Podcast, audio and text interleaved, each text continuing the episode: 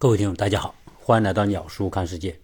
上期节目跟大家聊了这一次我们去马来西亚的一些见闻和感受，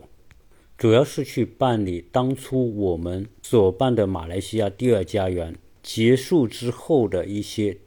提取押金的手续。有听友就问我，为什么当初你办了马来西亚第二家园，然后你又要取消这个居留计划呢？是因为当初我们是在二零一二年办的第二家园，后来在朋友的建议之下，我们又去了美国，所以马来西亚第二家园办了之后，其实我们就没怎么去用。首先是在二零一三年的马航事件之后，给马来西亚带来了极大的负面影响。后来在美国待了几年，再加上后来的疫情，所以一晃就是十多年了。因此这一次去马来西亚。我的一个非常深刻的感受就是，人生苦短，这十年可以说真的是弹指一挥间。这也使得我不得不静下来，对自己的过往人生进行更多的反省。这个世界确实很大，我们可以去看的地方也很多，但是我们这个时代最需要的是要控制好我们拥抱这个世界和欲望之间的平衡。我们绝大部分的人都感受到。一种莫名的焦虑和压力，这种焦虑与压力主要是因为我们对生活的期望值太高，我们的欲望目标太大，然而支撑我们去达成这些欲望目标的资源条件和能力又不够。随着我们的经济发展和繁荣，我们每个人都想改善和提升自己的生活水准，而今天是一个商业高度繁荣的时代。再加上自媒体去中心化所带来的信息对我们的影响，今天你要打开手机，各种各样你感兴趣的内容都会钻进你的眼球，所以我们无时无刻都在被当今这样一个商业信息影响和改变的状态，因此每个人都会陷入一种欲望的无限放大和支付能力有限之间的矛盾之中。很多人会说：“我现在没钱。”如果我有钱了，我就不焦虑了；如果我有一个小目标，我就会过得很轻松、很潇洒。其实这一切都是如果。如果你真的有了一个小目标，你的欲望就会自动的和小目标去相匹配。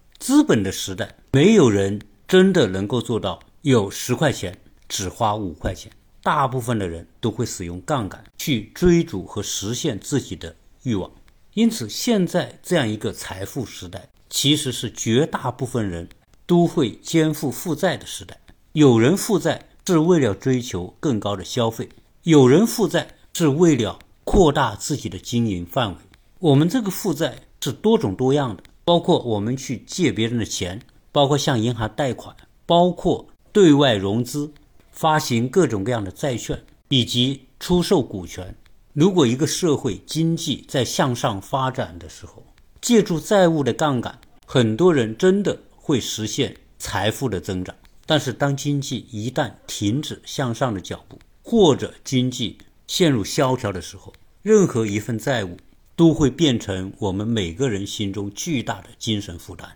所以，欲望和债务所演绎出来的许许多多的财富故事，从社会层面来说。是给人呈现出一种成功的状态，而成功的状态往往我们是用财富指标来衡量的，比如说我们的身家有多少，我们的物业财产有多少，我们的投资有多少。然而，绝大部分的人在获得这种财富目标的同时，是承受着巨大的精神压力的。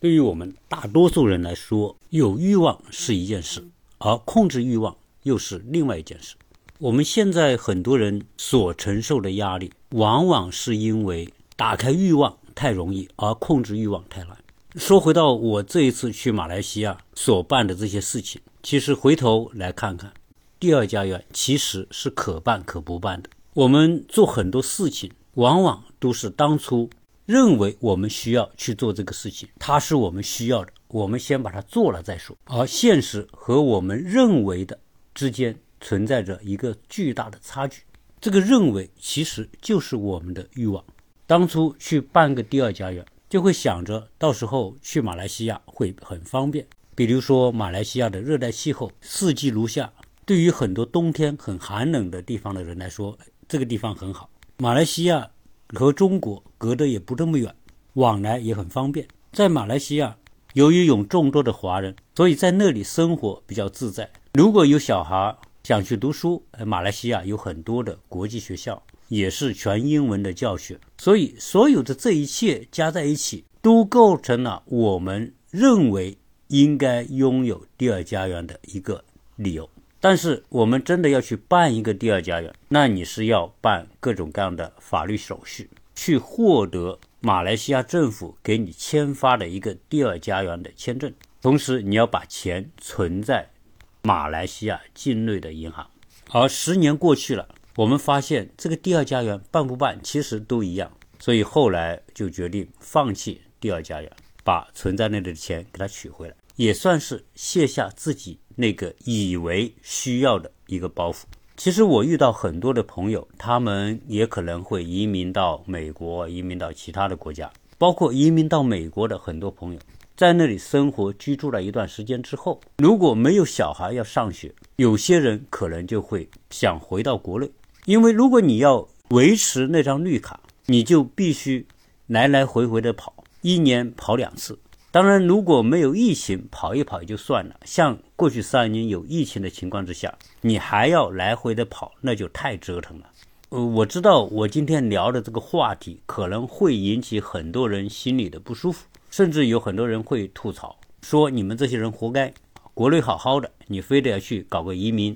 或者去搞个什么第二家园，好像总认为国外比国内好。”曾经有一个人在朋友圈发的那句话说。世界那么大，我想去看看。其实这句话虽然简单，但是可以给我们很多的启示。首先，这个世界确实很大，而且不同的国家、不同的地域、不同的文化，确实会让我们觉得去看一看、去感受、去了解别人的不同。这本身就是活在这个世界上的意义所在。但是我们很容易把我们要去看看这件事情演化成我们想去拥有。一旦我们产生了拥有的想法，其实就是给自己背上了一个包袱。我们中国人对于买房那是根深蒂固的一种情节。然后我们很多人出国，可能也会情不自禁的要去看看那些国家的房子的状况怎么样，到底环境好不好，房子卖什么价格。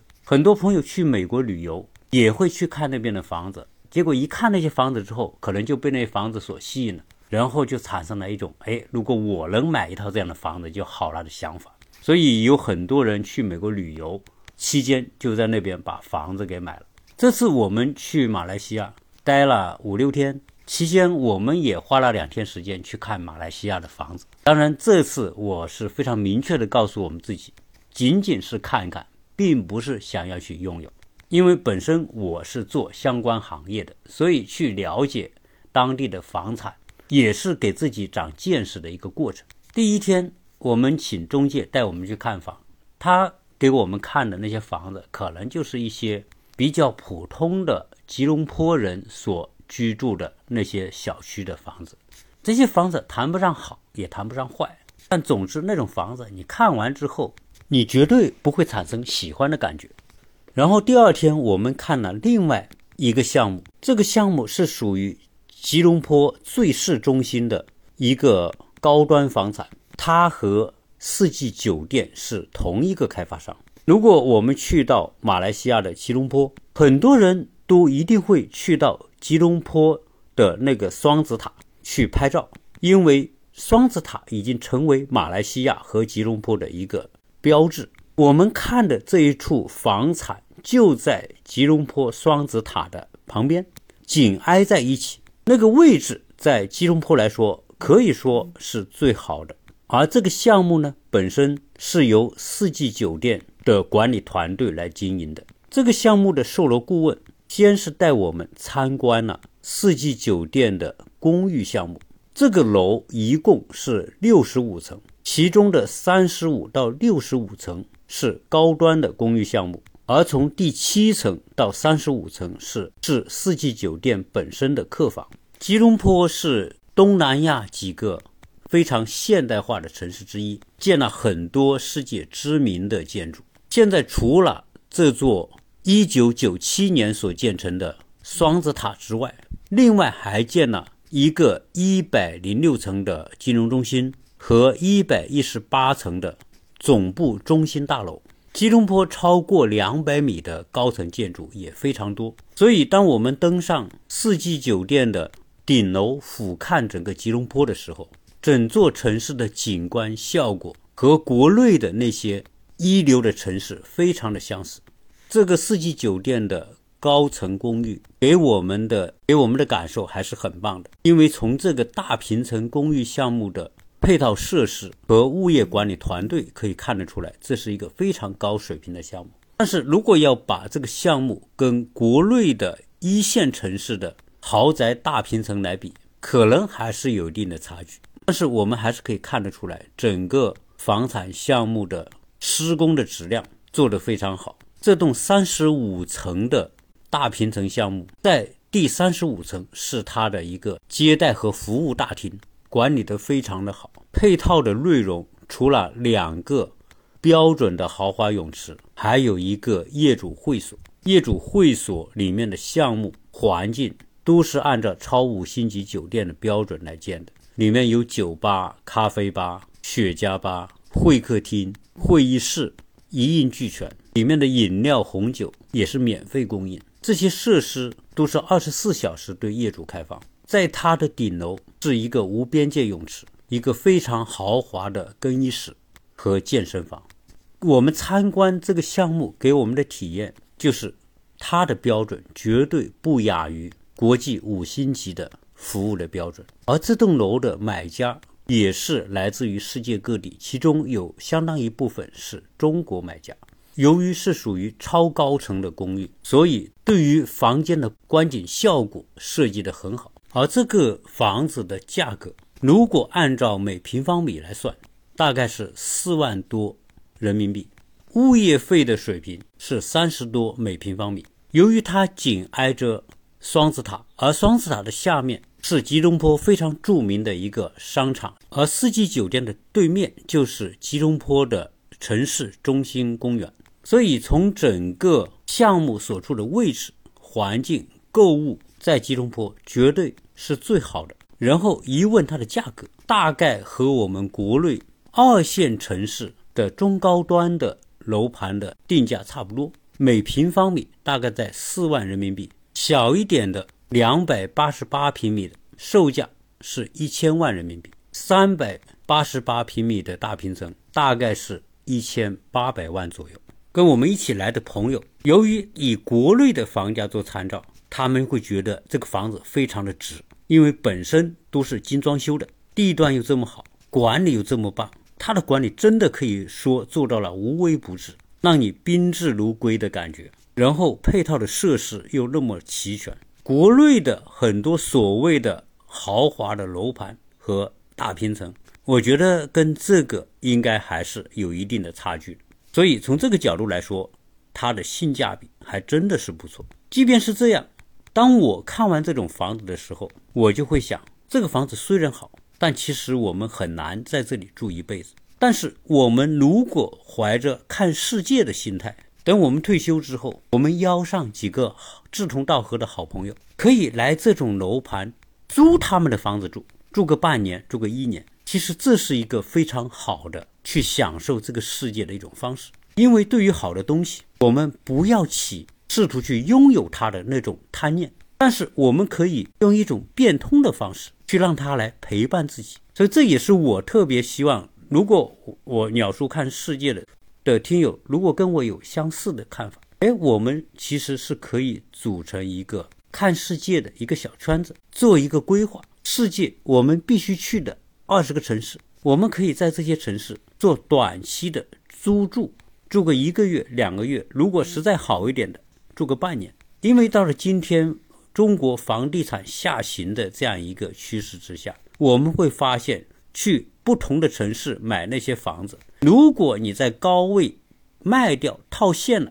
那是最明智的。如果我们花了很多钱去不同的城市买那么多的房子，其实放在手上，你能用到它的概率其实很低，最后反而成了我们的一个包袱。我在美国的时候遇到一些老人，他们退休之后，首先就把大房子给卖掉，然后换一个小的公寓，把当初买大房子增值之后所赚的钱套现出来。很多美国的中产其实他并没有太多的存款，很多人会通过房子变现来安排自己的退休生活，买一个小的公寓，或者申请住到老人公寓，然后买一个房车，甚至有一些人就去订一个迷你屋，装在车轮上面，开着这个移动的房子到他们想去的地方。有的在这个城市住两个月，住三个月，在另外一个城市住半年。然后把他们年轻时候没有时间去的地方，在退休之后，每个地方都去做沉浸式的生活体验，是这样才更加适合世界这么大，我想去看看的一种人生理念。所以现在每次我打开手机，当看到一些老人退休之后开着房车去周游世界的，都会很吸引我，因为他们所做的就是我未来想要去做的事情。当我们真的有退休之后有钱有闲的那一天，我们最好能够做一个看世界的计划。比如说，我特别想去希腊的爱琴海，在克里特岛住上半年，租一个民房，不要太豪华，能住就行。然后把希腊周边值得去的地方、岛屿都去走一走、看一看。去意大利、去西班牙、法国的地中海沿岸。塞浦路斯这些浪漫阳光的地带，把时间要花在这些最美好的地方，因为这个世界的那些美好的风景是上帝给我们最好的礼物和馈赠。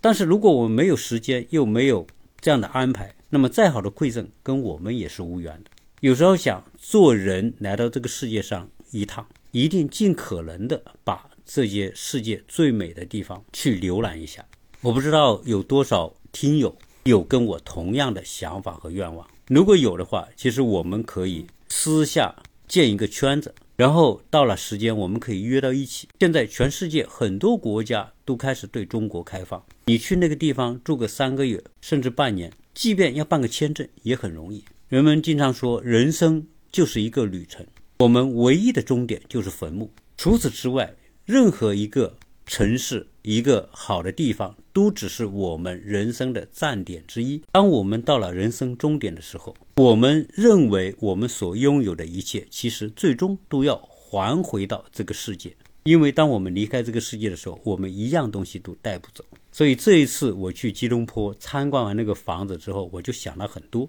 我和我的太太就说，我们要做一个计划，把中国和外国我们认为必须要去的地方。做一个旅程的规划，在我们身体很健康的时候，要去到这些地方，把上帝给到我们这些最美好的礼物给他领回来，存放在我们的心里。现在在网上经常有人发出那样的灵魂拷问：人生的意义到底是什么？当然，不同的人对于这个问题有不同的答案。马斯克的答案是：人生就是用来改变世界的。也有人说，人生本来就没有意义。其实我觉得，作为一个生命体，人生还是有它的意义的。最少我们要给自己这个圆给它画圆了。看世界本身就是我们人生的目的和意义之一。虽然我们知道这个世界有很多的痛苦的内容，包括我们今天所看到的很多国家在发生战争，很多国家面临着贫困，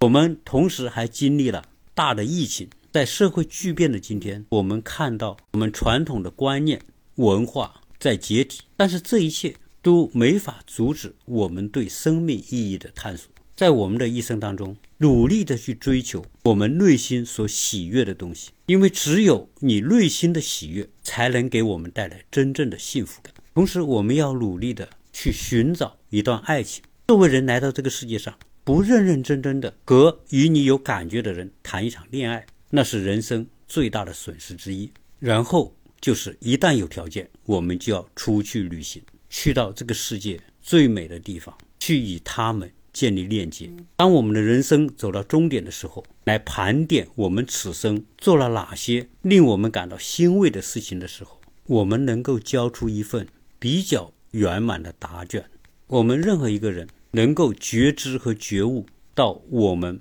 不需要对这个世界拥有太多的东西，我们只要能够找到一种途径和方法，和这个世界上最美的东西并肩而行，有机会让世界上的美好来陪伴我们自己的人生。最后所产生的感觉不关乎其他的人，只关乎我们自己的内心。可能有很多朋友会说：“你这个说起来真的很好听，但是要做到真的不容易。首先，你要去做这件事情，你需要有很多的钱来支撑你的计划。然而，最近我通过看网上一些自驾的人分享他们的体验的时候，我发现很多真的去走世界的人，并不都是亿万富翁，很多的人并没有太多的钱，可能就是。”像你我这样一个普通的人，可能是一个工薪阶层，可能是个退休的老大爷、老大妈，他们可能骑着自行车出去看世界，有的可能是买一个普通的房车出去看世界，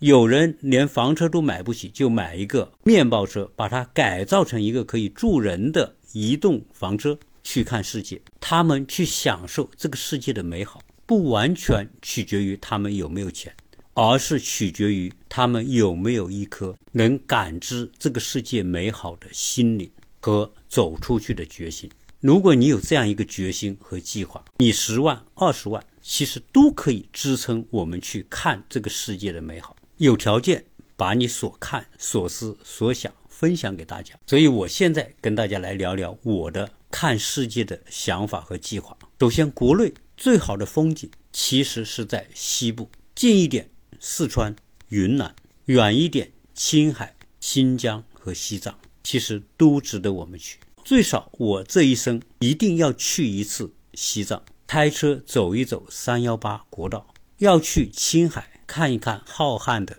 青海湖；要到帕米尔高原看看那里的西域风景。最关键的，我们是要自己开车去这些地方。如果我们遇到一个风景很美的地方，我们随时可以停下来。在这里住一晚、住两晚，这样的行程是我们自己可以掌控的。如果有志同道合的朋友一起，那当然更好。如果实在没有，我们可以独自前行。因为我看到了很多做自媒体的，基本上都是一个人，最后走着走着，整个旅途就变成了一场自身的心灵修炼。如果您对这种话题、对这种计划感兴趣，可以加鸟叔的微信：幺八六零七三幺八二零零。也许我们可以成为某一段旅途的同路人。我们不仅可以一起去看风景，我们还可以基于相近的人生观和价值观，彼此陪伴，让这样的看世界的旅程变得更加美好而有温度。欢迎大家的加入。